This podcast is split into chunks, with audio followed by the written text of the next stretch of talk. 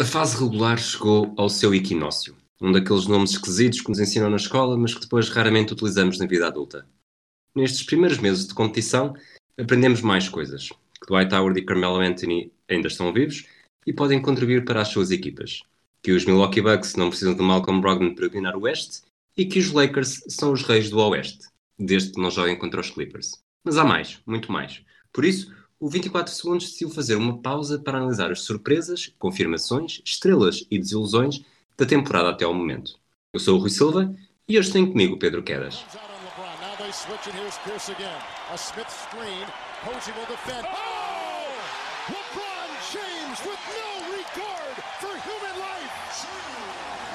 Boston only has a one-point lead. Greer's putting the ball on a play. He gets it out deep, and Havlicek steals it.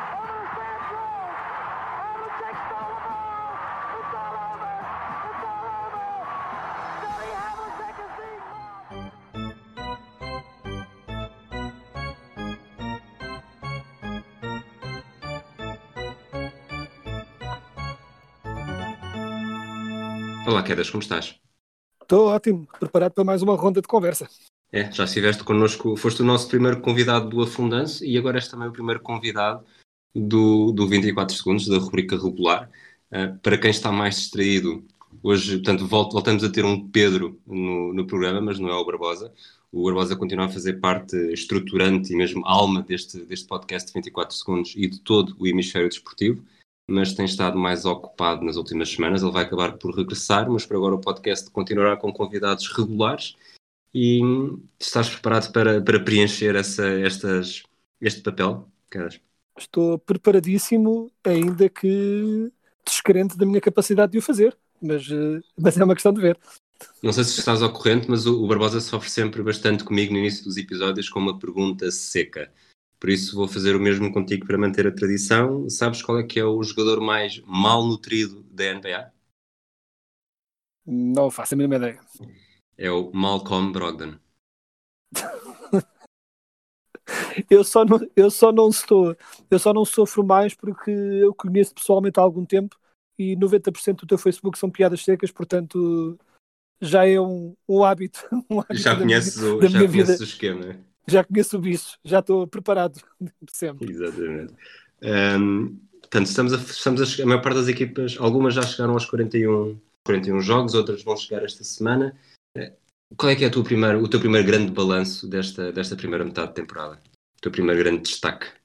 O primeiro grande destaque é que eh, tem havido umas subidas e umas descidas, mas claramente formaram-se três grandes eh, favoritos e são até certo ponto o que se esperava, que é Lakers e Clippers do lado de oeste e os Bucks, acima de tudo, do lado de este.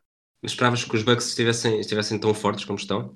Desculpa estar a interromper-te, mas Claro que não, eu não esperava que tivessem isto tudo que estão, mas tal como não esperava que os Lakers eh, começassem a jogar tão bem logo de início, que a química entre os dois resultasse tão bem, tão rapidamente, nos Bucks é isso, eu não estava à espera disto tudo, mas eles já eram muito bons e o Yannis tem essa capacidade eh, muito interessante de melhorar todos os anos, e mesmo a seguir ao ano em que foi MVP, está melhor ainda este ano. E, ou seja, já foi uma surpresa, já deixou de ser. Ele, eh, ele fica melhor todos os anos e, eh, e, portanto, não me choca assim tanto que seja o número no, no Oeste, que estejam com o registro que estão tão fortíssimos como estão, é sempre um bocadinho surpresa, mas não tanto. Há, há maiores surpresas, acho eu. qual é que é a maior surpresa para ti? Eh, a nível de equipas, eh, há algumas leves surpresas, como os Toronto Raptors continuarem tão bem, apesar do, de terem ficado sem Kawhi Leonard, eh, continuam ótimos, talvez não candidatos ao título, mas ótimos não obstante. Eh, os OKC Thunder estão incrivelmente, mais uma vez, eu, eu quase que esperava que o Chris Paul tirasse a época de folga, por assim dizer, à espera que o mandassem para outro sítio, e tem sido exatamente o contrário, tem liderado a equipa super bem, Uh, mas acima de tudo, a minha grande surpresa agradável tem sido, eu não estava à espera de tanto dos Miami Heat como eu estou a fazer. Ninguém, ninguém esperava, ninguém esperava aquela. Pronto, entretanto o Butler já voltou e, o Tyler Hero foi para o banco, mas aquele início de temporada com os dois bases uh, rookies, ninguém esperava que eles, que eles se dessem tão bem, e mesmo o Bam Adebayo, que eu sei que é um jogador que te diz muito porque o tens na Fantasy, correto? Sim, eu fui, mas eu gostava de tirar o crédito e dizer, eu, eu escolhi o Bama da Baio porque estava à espera de uma evolução no jogo dele e até falei com outros colegas da nossa Liga de Fantasy em que estamos os dois juntos e uh, até falei com o Pedro Silva, uh, que nós conhecemos no conjunto, e que soube como houve uma certa sururu quando eu escolhi o Bama de Baio porque foi considerado um bocadinho cedo demais e no entanto está a, a, pronto a superar até as minhas expectativas. Está à espera de alguma evolução, mas ele está feito um jogador absolutamente incrível, daqueles mesmo. Uh, olha, falámos, de, pronto, falámos no outro podcast do, do problema de ter um poste uh, que não. Né, tipo, o tipo de poste que se quer ter hoje em dia, o Bama de Baio não podia ser mais perfeitamente o tipo de poste que se quer. Uh, marca, marca debaixo do cesto quando é preciso, faz rolls para o cesto no pick and roll ótimos, ótimo a passar a bola, excelente para colocar a bola lá dentro e os bases rodarem, ótimo ressaltador, excelente defesa, tanto no perímetro como no, no garrafão, é mesmo quase o protótipo perfeito do que se quer num poste atual. E mais? A nível, estamos ainda nas surpresas positivas ou. Podes falar do que quiseres, podes falar ou queres uma negativa? Eu, a nível de negativo, uh, tinha, tenho uma levemente negativa e uma bastante negativa, que é uh, os Pelicans, apesar de terem tido. Não só fiquei desiludido por usarem se lesionado de um modo geral, porque queria muito vê-lo jogar. Sim, foi um, foi um balde de água fria ter acontecido a tão poucos dias da estreia, quando já toda a gente, toda a gente tinha marcado o primeiro jogo da NBA uh, eh, da temporada. Ah, e temos uns Raptors já sem Kawhi e temos uns Pelicans sem, com o Zion lesionado. Sim, e mais ainda, nota-se até se, for, se uma pessoa for ver os, os calendários dos jogos que são National TV Games, não é? que passam na ESPN e nesses canais assim, nos canais nacionais, nesta primeira metade era uma catrafada de, de jogos do Zion e dos, dos, Pelicans, neste caso, e pronto, e saiu furado toda a gente, foi uma desilusão para toda a gente.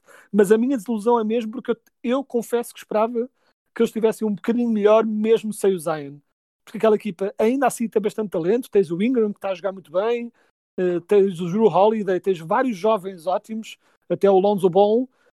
E era, pronto, estava à espera de mais, um bocadinho mais. Mas a minha grande, grande, grande desilusão é mesmo os Atlanta Hawks, que à data da gravação deste podcast estão 8, têm 8 vitórias e 32 derrotas, são a pior equipa da NBA e é um bocadinho incompreensível porque eles não são uma equipa para lutar pelo título, nem, nada que se pareça, mas falava-se muito de eles este ano lutarem pelos playoffs, e é. E não, não, não estão sequer perto disso, apesar do Trae Young a fazer os números que faz. Que está a fazer. Já que, estás a, já que estás a falar desse lutar pelos playoffs, e é um exercício que eu tenho estado a fazer na última semana, que é, se tivesse de apostar, uh, não diria a vida, mas algo que é muito querido, sei lá, a casa, o carro, seja o que for, eh, em equipas que não vão aos playoffs de certeza, que equipas é que dizias? Mesmo de certeza, por nada, podias apostar tudo que não tinhas medo de perder. É, quais é que achas que são aquelas que são apostas ganhas de certeza para ver se, se estamos em sintonia? Uh, bem, há uma... no Oeste é esquisito porque, embora aquilo esteja tudo um bocadinho entalado, chamemos assim, há uma série de equipas que eu simplesmente não vejo, não vejo a, a, a lá chegarem. Sei lá, uh, para dar assim um exemplo, uh, os Wizards, apesar de estarem a atacar bem, não, não vão conseguir. Uh, mas, por exemplo, mas pões completamente de lado a hipótese do Isaiah Thomas fazer um, uma segunda metade de temporada boa, o Rui Hashimura, entretanto, regresse de lesão e esteja bem, agora regressou o Thomas Bryant também. Ou seja, pões mesmo de lado qualquer hipótese, eles estão com, à hora que gravamos, cinco jogos de atraso para, o, para os teus Orlando Magic pões completamente de hipótese uh, a possibilidade deles chegarem lá. Eu não é que acho não é que não acho que eles não vão jogar bem, porque mesmo alguns destes já estão a jogar bem. O Bradley Bill é um jogador incrível, mas defensivamente são um completo desastre e não acredito. E depois a Cleveland é o, é, é o costume, estão a implodir como tem acontecido nos últimos anos. Os Knicks também não vão ao lado nenhum, vamos ser sinceros, eh, mas eh, se eles, eh, o problema dos Knicks é que esperavam ir ao lado algum ao início da temporada e não vão.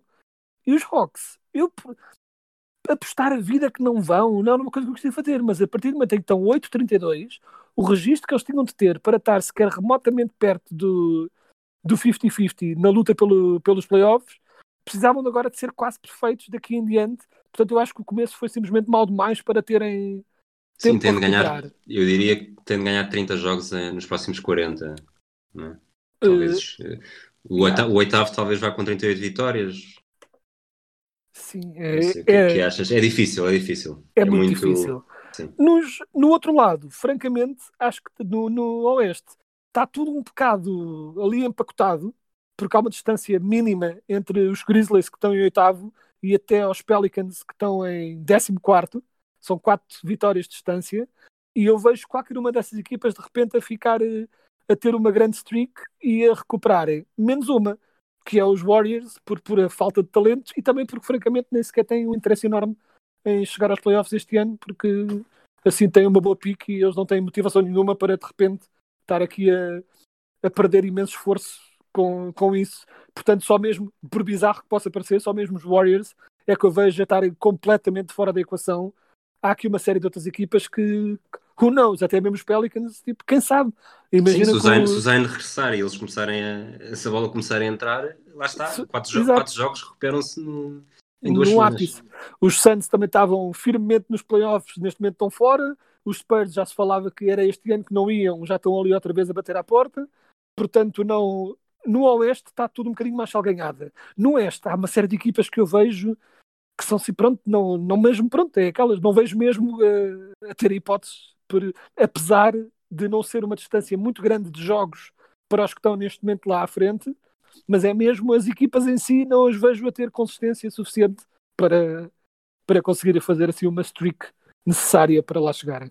De qualquer maneira, eu acho que em comparação com anos anteriores, eh, muito se falou no início da temporada que seria muito mais candidatos ao título e com verdadeiras esperanças do que no, nos anos de Golden State Cleveland.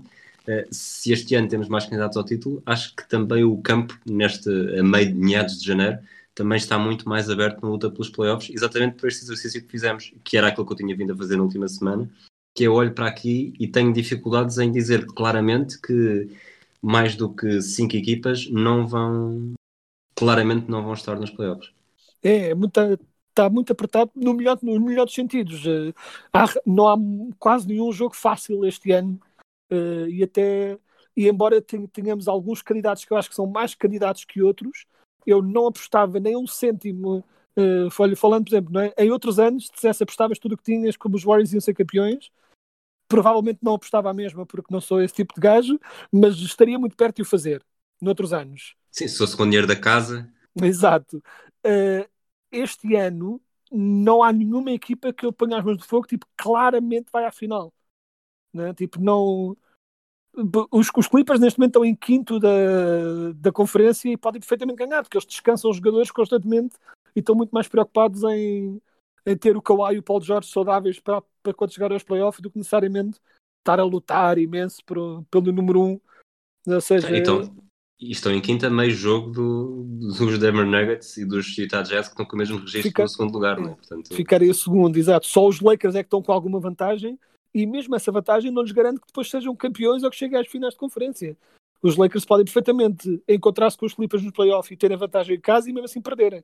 No, essa, é essa vantagem em casa tão, tão fútil quando se fala do Staples Center, não é? Uh, exato. E ainda por cima, uh, exato. Apesar, pronto, é, sim, é boa verdade, nos, uh, nos jogos do Staples Center, os Lakers quase têm vantagem em casa em todos os jogos. Tipo, porque, porque, até mesmo nos jogos dos Clippers aquilo pronto, vai estar inundado de, de, fãs de Lakers, porque é um bocadinho, apesar de tudo, a cidade ainda continua a pertencer aos Lakers. E acho que pertencerá sempre também, é muito. Exato. É uma, a história é demasiado grande para conseguir inverter isso em, em, neste momento. Se os, os Sixers estão a desiludir-te? Eu acho que os Sixers, uh, se me estão a desiludir, é, é esquisito, porque estão a desiludir um pouco, mas não assim tanto, porque eles estão a fazer exatamente uh, o que se esperava, simplesmente eles estão, uh, estão a fazer tudo. Eu, eu jogava que eles iam defender bem, estão a defender melhor ainda, estão a defender muito bem, e eu jogava que eles iam atacar um bocado mal e estão pior do que eu pensava no ataque, ou seja, estão um bocadinho, um bocadinho piores em cada, em cada um bocadinho mais extremos em cada lado do que eu esperava. Uh, a nível dos Sixers, pronto, é a conversa clássica do, não é? Se o Ben Simmons resulta com o Embiid, Exato. pronto, tipo, eu acho que o Embiid está uns furinhos abaixo uh, do que devia estar e não devia precisar do Shaquille O'Neal e do Barkley uh, mandarem de bocas para se espevitar para, para jogar, né? devia estar devia estar com vontade de mostrar talento tipo, e mostrar serviço em todos os jogos e não só alguns. E depois o Simmons é aquela coisa que é, por um lado, eu acho que há um grande exagero sobre os erros. Às vezes o pessoal foca-se demasiado no que o Simmons não consegue fazer. Acho que o Simmons continua a ser um passador da bola de excelência e um defensor muito underrated. Ele é ótimo defensor e nem toda a gente lhe dá o crédito por quão bom defensor ele é. Mas não deixa de ser incompreensível que ele e simplesmente recusa lançar triplo. É... Está a chegar à altura em que quase parece birra e não é. Já, já começa a não ser admissível. Que ele lance menos porque não é um triplista, tudo bem. Mas que ele nunca lance não faz sentido. Não... Eh, pronto, tipo, ele devia-lhe passar a mania e simplesmente tentar. E não se preocupar sobre se vai falhar muitos ou não. Que foi, por exemplo, o que o Yannis fazia. O Yannis tinha médias atrozes de triplo, mas continua a lançar. E o que acontece? acontece? A cada ano melhora. E Exato. agora já está um lançador de triplo aceitável, pelo menos, pelo menos aceitável o suficiente para já não poder ser defendido com pessoas dentro do garrafão uh, à espera dele, porque ele está a lançar melhor e, tipo, e já pode ser um bocado. Já é uma ameaça também. a sério.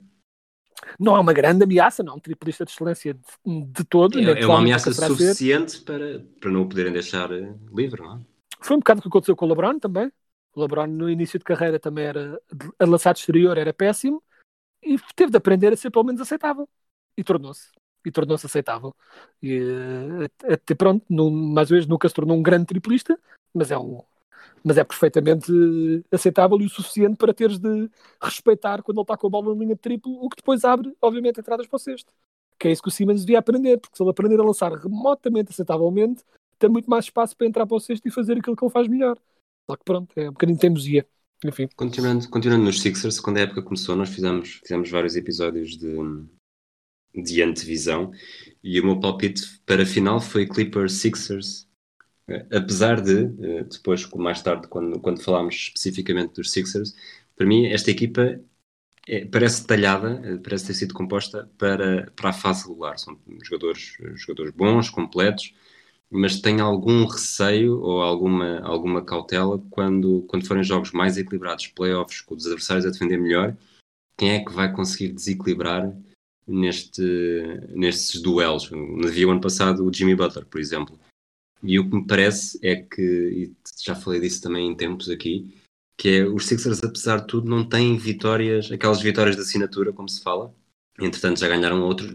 Contra os Celtics, então, estão com, estão com 3-0. Mas não acredito que sejam os Celtics o grande, o grande adversário rumo ao título.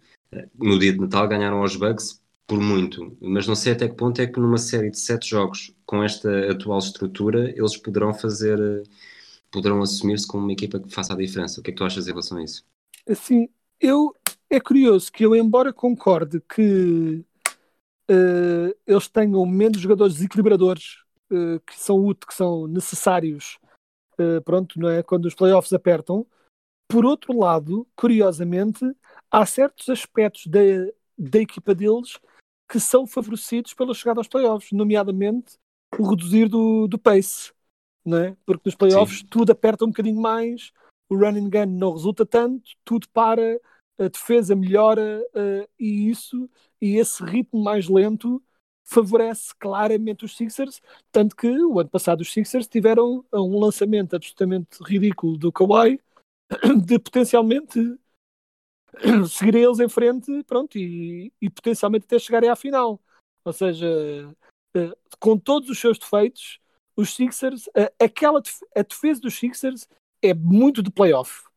O ataque, eh, se bem que eu também, eu- embora eu reconheça que o ano passado o Butler foi muitas vezes o elemento desequilibrador na equipa, eu continuo a achar que foi um erro eles, foi um bocadinho medida de desespero eles eh, entregarem por completo as chaves ao Butler. Eles deviam, na minha opinião, ainda assim, se calhar não ia resultar, mas confiado um bocadinho mais no, na base da equipa, que é Simmons a gerir o jogo, Embiid lá dentro. eh, eh, tipo, e jogar para o Embiid. Só que pronto, tipo, o Embiid desapareceu um bocado e acabou por ter de ser o, o Embiid e o Simmons também, e acabou por ter, o, de ser- ter de ser o Butler a assumir, que mais uma vez, pronto, esse tipo de jogo nos playoffs resulta um bocadinho melhor do que na época regular, né? o iso ball desta vida e eh, um sexto, um momento e colocar a bola dentro do cesto até o mid-range que é um lançamento que agora toda a gente foge a 7 Sim. pés do mid-range, nos playoffs acaba por ser necessário quando tudo aperta, quando tudo aperta um bocadinho mais.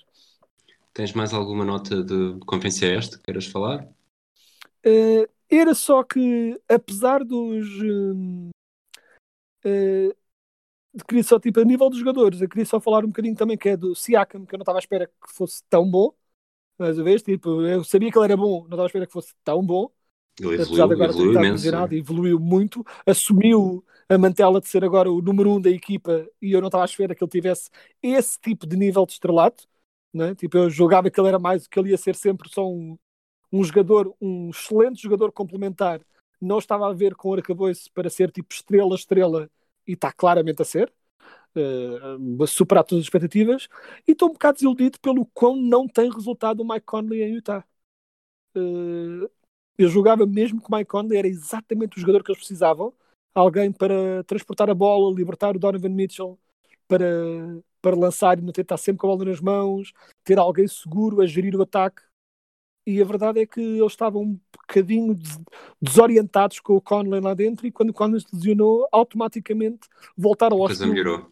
eh, ao estilo antigo do ano passado, a coisa melhorou e estão outra vez lá no topo da, da, da conferência e a jogar super bem. Portanto, não sei bem, eh, a minha cabeça diz-me que aquilo tinha tudo para resultar, que Mike Conley seria claramente uma mais-valia e, no entanto, não está a ser. Não sei explicar bem porquê, mas não está a ser. Falando de bases que mudaram de equipa também, eh, o Kyrie nos Nets. O que, é que, é que- é que te apraz dizer sobre, sobre o apraz- impacto ou falta dele eh, que está a ter? o que me apraz dizer sobre o, o, o Kyrie, o Kyrie para mim é um bocadinho, à falta de melhor explicação, é um bocadinho como o Kanye West da NBA. Talento inegável. E quando lhe apetece mostrar esse talento, é uma coisa incrível. Ele recentemente voltou e teve 10 em 11 né, no jogo desde o regresso da lesão que tinha e acertou 10 em 11 field goals. Que é- Isso é o tipo de coisa que ele consegue fazer por ser tão bom. E, no entanto, eh, aquelas coisas que nós às vezes nos rimos e que nem devíamos rir, porque aquilo pode ser sinal de, De de, um de um problema mental mais grave que pode levar até a outros problemas, eh, aquela cabeça de facto, eu acho que as pessoas acabam por gostar, de, quando ouves os relatos dos jogadores, não é que eles não gostem dele, mas parece que tudo fica um bocadinho desorientado à volta dele. É uma, isto é uma análise muito pouco analític, analytical, não é? Muito pouco eh, científica, mas ele parece que torna as equipas piores, constantemente. Fez isso ano passado com os Celtics e este Achas? ano eh, mal saiu e eu não sei explicar exatamente o que é que acontece com ele em campo, para além de ele ter um bocado mais a bola, pronto, e às vezes pode, pode haver ressentimentos por, por, por ele segurar demasiado a bola, mas há outras equipas com jogadores que dominam a bola e que resultam. Portanto, não, não há de ser só isso. Mas sabes que em Eh, relação a isso, eh, e em relação aos Celtics, que era o que estávamos a falar da época passada, já não lembro exatamente quem é que, quem é que disse este dado há não muito tempo num podcast. Talvez tenha sido Jack McMullen ou, ou outro Chris Mannix, não sei. Alguém que acompanha, que acompanha os Celtics com maior, com maior frequência. E, e chegou-se à conclusão que os números do Kemba Walker e do, e do Kyrie Irving eram muito semelhantes, tanto em utilização como em lançamentos. Eh, Os próprios números do Jalen Brown e do, e do Jason Tatum também não eram muito diferentes.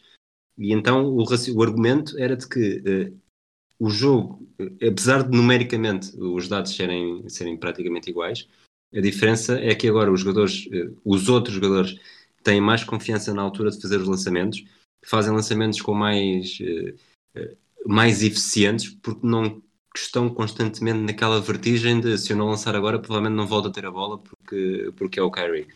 E, e com o Kemba Walker isso foi uma, uma alteração. E não sei até que ponto é que nos Nets, os Nets começaram a ganhar mais jogos desde a- depois do Kyrie ser lesionado. Agora no regresso do Kyrie eles venceram e, e não sei até que ponto é que isso também não poderá ser um problema de, de adaptação, até porque o Kyrie Levert também esteve, também esteve uns tempos fora. Eh, Não sei até que ponto é que isso não será um problema de adaptação que talvez não se resolva até, até os momentos decisivos. Sim, sim, eu lembro de esse dado que estavas a dizer, foi uma coisa que eu também reparei na altura, que era as estatísticas dizem que é basicamente tudo igual, mas pronto, é, eu, eu por norma sou mais de confiar em analytics do que necessariamente só em eye test, né? tipo, e estar a ver eh, eh, tipo, eh, e as emoções e essas coisas, tendo a ser um bocadinho mais robótica às vezes nessas minhas análises, mas é inegável que há algo a nível de personalidade nele, no modo como ele uh, gera essa, essa presença em campo, mais, acima de tudo em campo, que faz com que é, parece que os jogadores tipo uh, sublimam-se tanto por ele estar a brilhar que depois tornam-se um bocado irrelevantes. E é pronto, e é um bocadinho é, é um bocadinho estranho de ver, porque mais uma vez não é uma questão de só de high usage ou coisa assim, porque tens outras equipas como os Rockets e os Dallas que têm jogadores com usage absolutamente insano e que tu não sentes um problema dos outros jogadores de jogarem à volta de um Arden ou jogarem à volta de um Doncic, ou seja, não é tipo, não não sinto esse problema uh, e no entanto com o Kyrie sentes e a minha tipo, se fosse eu a lidar com ele, o meu problema seria o facto de ele ter uh, os neurónios completamente desconjuntados dentro daquela cabeça e de ser um, uma esponja para todas as teorias da conspiração mais ridículas que existem à face da Terra. Isso a mim ia me deixar automaticamente irritado todos os dias sempre que tivesse de ouvir uma daquelas teorias. Mas, mas depois tu ouves os jogadores a falar e eu não sinto que eles liguem muito a isso. É mais dentro de campo que parece que não gostam de jogar com ele. E é estranho. Presumivelmente melhorará quando lá tiver o Durant, porque quando tiver o Durant há claramente um número um e, e provavelmente resolverá muitos desses problemas, mas até lá ainda demora porque esta época não vai acontecer de certeza. Então dirias que os, os Indiana Pacers, quando o Oladipo regressar, vão ser uma fava maior do que os Nets nos playoffs, do que os Nets com o Kyrie? Uh, se, sim, francamente, mesmo que o Oladipo nunca voltasse e o Kyrie uh, regressasse como normal, continuava a achar os Pacers uma equipa mais sólida do que neste momento do que os Nets. Uh, juntando o Oladipo à equação, acho os Pacers, mais uma vez, não contenders, contenders talvez, mas são incrivelmente sólidos e deve-se dar, deve dar o crédito ao Nate McMillan pelo trabalho impressionante que faz com aquela equipa que continua a jogar super bem. O Brogdon entrou e jogou que se farta. O Sabonis está a jogar incrivelmente. O Turner é um bocadinho de desilusão, mas acho que está a aprender a fazer o trabalho dele uh, e a concentrar-se em, chover triplos e defender o garrafão, acho que é uma equipa muito mais sólida de um modo geral, sem dúvida. Uh, Conferência Oeste, não sei se tens aqui alguma coisa, alguma coisa para falar ainda? Ou se, uh, se é para te fazer perguntas? Uh, a única coisa que tenho a dizer, que não sei se ias perguntar, é se íamos fazer algum recap de como está a corrida ao MVP. e nesse sentido, pronto, queria falar do Oeste, só no sentido de é importante não deixar de mencionar o Arden, que está a fazer números absolutamente absurdos e absolutamente incrível, e não tiro crédito absolutamente nenhum ao Arden pelo que está a fazer, e é um jogador absolutamente impressionante, e nem eu estava à espera desta explosão de pontos ainda maior, pessoalmente considerando que ele agora tem o Westbrook ao lado. Dito isso, não há para mim grande dúvida que o MVP é e continua a ser o Yanis, porque o jogo joga-se dos dois lados e não é que o Arden seja um defesa tão mau como já foi em, em, tempos, já não é aquela coisa ridícula que era antes, mas é, na melhor das hipóteses, aceitável a defender. No post ele é bom, no resto é aceitável. E o Yannis é uma defesa incrível em todas as posições, candidato a, a, a jogador defensivo do ano, uh, para além de tudo o que faz no ataque e do quão imparável é. Portanto, para mim, ou seja, eu quero falar do Arda, parece que estou a dizer mal, mas não. Elogiar o que ele está a fazer, elogiar muito, mas para mim não, não há grandes dúvidas que o MVP é o Yannis e não estou a ver sinceramente a coisa a mudar. Acho que é das únicas coisas nesta época que é relativamente certo é que o, que o Yannis vai repetir como MVP porque uh, está a jogar ainda melhor do que já jogava antes, é um jogador absolutamente dominador em, nos dois lados do campo e ainda por cima a equipa dele está com o melhor registro da NBA, portanto não há grandes razões para não, para não ser ele o, o eleito MVP. para MVP. Perguntas muito rápidas antes de passarmos para o próximo segmento. Claro, claro. Achas que os Spurs vão finalmente falhar os playoffs? Sim ou não? Uh, eu diria, vendo que estão os Thunder e os Grizzlies no, neste momento dos playoffs, a, a, resposta rápida seria provavelmente vão continuar outra vez. Mas eu vejo, há ali outras equipas eu continuo a achar que os Spurs estão a jogar um jogo muito antiquado. Se eu apostaria a minha vida como não vai aos playoffs, de longe disso. Longe disso. Mas se tivesse de apostar neste momento se vão ou não vão, eu até acho que este ano pode finalmente ser o ano em que não vão, apesar de estarem a jogar melhor agora nos últimos, nos últimos jogos. Muito bem. Qual é que foi o regresso que te surpreendeu mais, o Dwight Howard ou o Carmelo Anthony? Hum, é curioso. Uh, o Carmelo Anthony, até certo ponto, é um bocado o que é. Uh, não mudou muito. Simplesmente está numa equipa que precisava exatamente do que ele, do que ele dá, que é pontos, alguns ressaltos, defesa quase nula. a defesa quase nula. Uh, não afeta muito os Portland. Afeta, na verdade afeta, mas eles precisavam desesperadamente de mais contributo de pontos para não ter de ser o Lillard a fazer tudo. Uh, embora eu acho que pareça mais surpreendente o que o Carmel está a fazer, eu acho que o modo como o Dwight Howard finalmente, finalmente percebeu o que tem de fazer nesta segunda, nesta fase veterana da carreira, finalmente aprendeu o lugar que deve ter e o role que deve desempenhar e nesse aspecto estou surpreendido porque achava-o ainda assim teimoso demais para aprender, mas parece que finalmente aprendeu o que deve fazer e estou agradavelmente surpreendido pelo que ele anda a fazer, sinceramente. Ok. Última pergunta antes de passarmos. Uh, os Timberwolves têm remédio ou não? Enquanto não tiverem um, um point guard decente, aquilo não vai lá. Uh, francamente. O Towns é incrível, o Wiggins está melhor, mas eles precisam de um point guard a sério. Precisam de um point guard de, de ou um point guard ou um shooting guard, mas alguém que tenha a bola nas mãos e que coloque a equipa a mexer. Porque hum, acima de tudo, o que aflige os Timberwolves, para além de não defenderem grande coisa, é mesmo a falta de, de nexo no que fazem. É tudo um bocado por instinto, é tudo um bocado à, à custa dos talentos que têm e no, na carnificina que é o Oeste isso não chega. Tem de ter alguém a, a colocar aquelas engrenagens a mexer. Ok. Uh, eu disse que era a última pergunta, mas afinal tenho aqui mais uns, uns palpites para me dares, para ficares também com a cabeça no cepo, para não sermos sempre só nós qual é que vai ser a final da conferência este? Nem precisas, confer... nem precisas, justificar, aqui é mesmo só. Quer, se quiser justificar, justificas. Este? Sim. Uh, eu diria Bucks garantidamente e vou ser uh, um louco. Uh, não, apesar de tudo, vou dizer, vou dizer Sixers. Vou dizer Bucks Sixers. Estava então, quase a arriscar uns hits, mas vou dizer Sixers. Ok, eu digo Bucks Celtics ah, e já agora deve ser dito, este Bucks Sixers depende dos Sixers subirem ao terceiro lugar. Se os Sixers estiverem no quarto, quinto, obviamente não pode ser Bucks Sixers. Ou seja, eh, pronto, neste tipo, eh, tudo isto subentenderia uma melhoria dos, dos Sixers.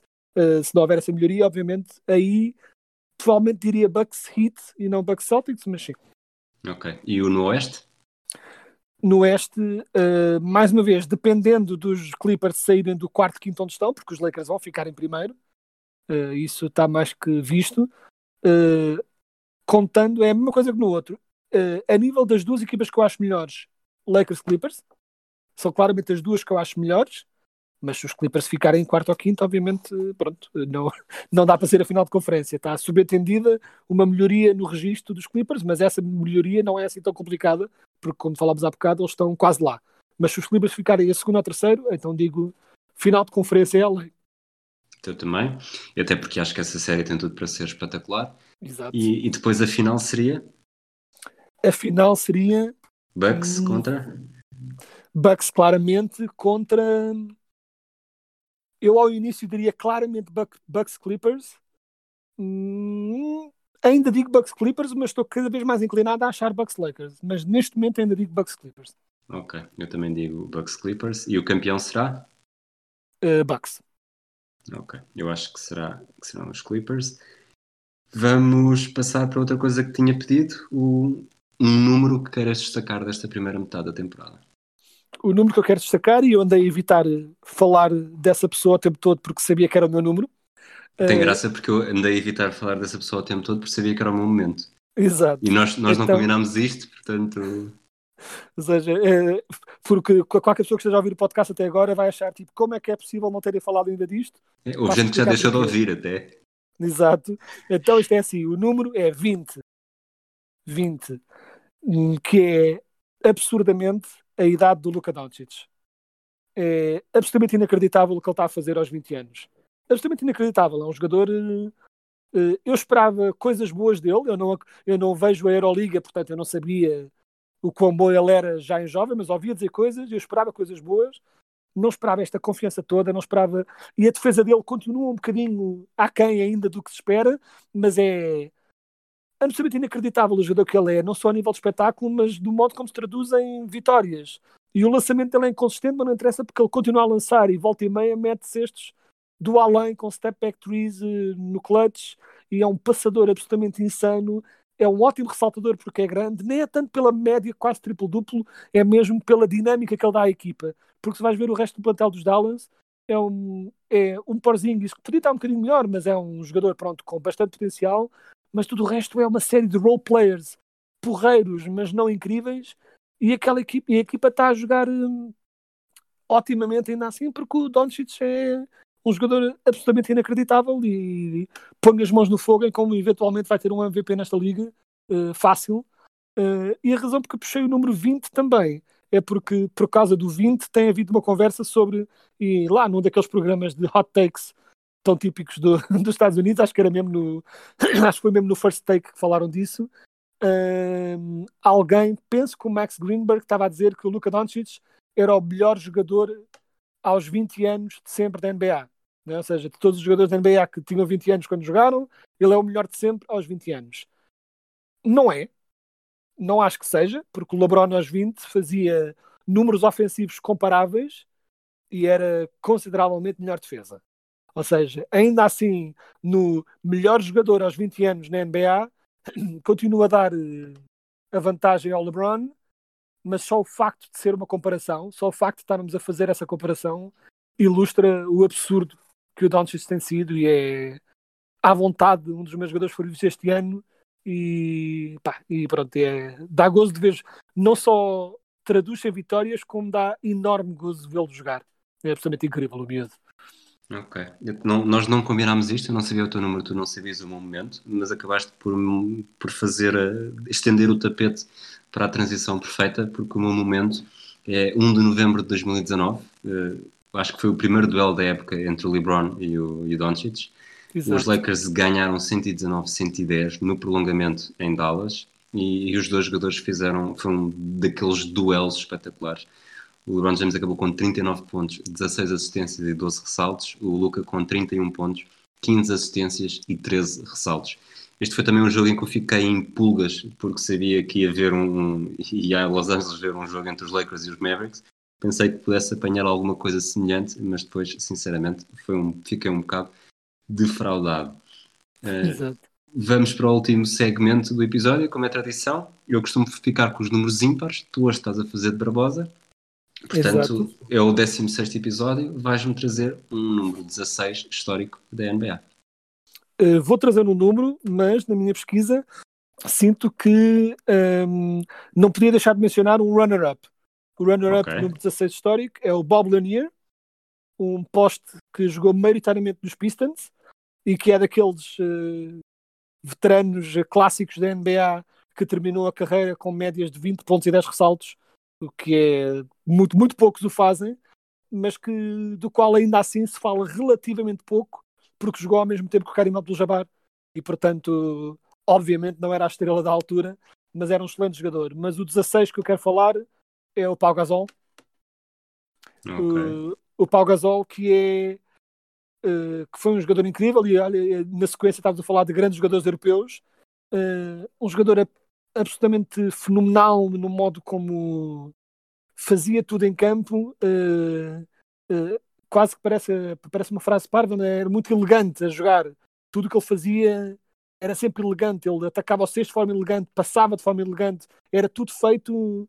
Uh, era confundido como soft ao início, mas depois, sem ele, o Kobe não teria ganho os outros dois títulos com os quais ultrapassou o Shaq foi uma parte essencial desses títulos do. O Kobe era claramente o melhor jogador nessa altura, inegavelmente, ao contrário dos anos do Shaq. Nessa altura, o Kobe era claramente o melhor, mas houve vários jogos, hum, incluindo nas finais, que foram decididos pelo Pau Gasol e era um jogador incrível e é daqueles que, se calhar, alguns adeptos podem não pensar nele como isso, mas é um Hall of, um Hall of Famer garantidíssimo, não só pelo que fez na NBA, mas também uh, pelo que fez a nível internacional, pronto, é daqueles dos grandes, grandes europeus que, que a NBA viu e que, pronto, e acho que merece, merece assim um destaque, o Pau Gasol.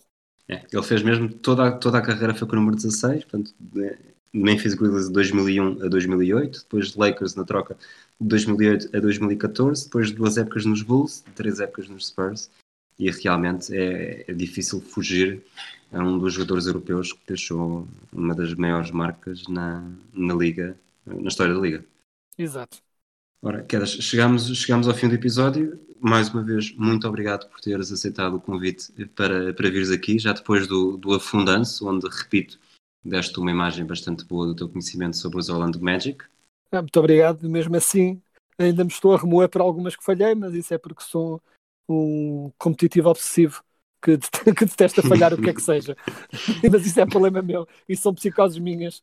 Ok. Nós, nós voltamos na, na próxima, no final desta semana ainda, com mais um afundanço dedicado aos Lakers. Na próxima semana teremos também mais um episódio regular. Obrigado por terem estado connosco. Até à próxima. Switch, and here's Pierce again. A Smith screen. Posey will defend. Oh! LeBron James with no regard for human life. Boston only has a one-point lead. Greer's putting the ball on a play. He gets it out deep, and Havlicek steals it.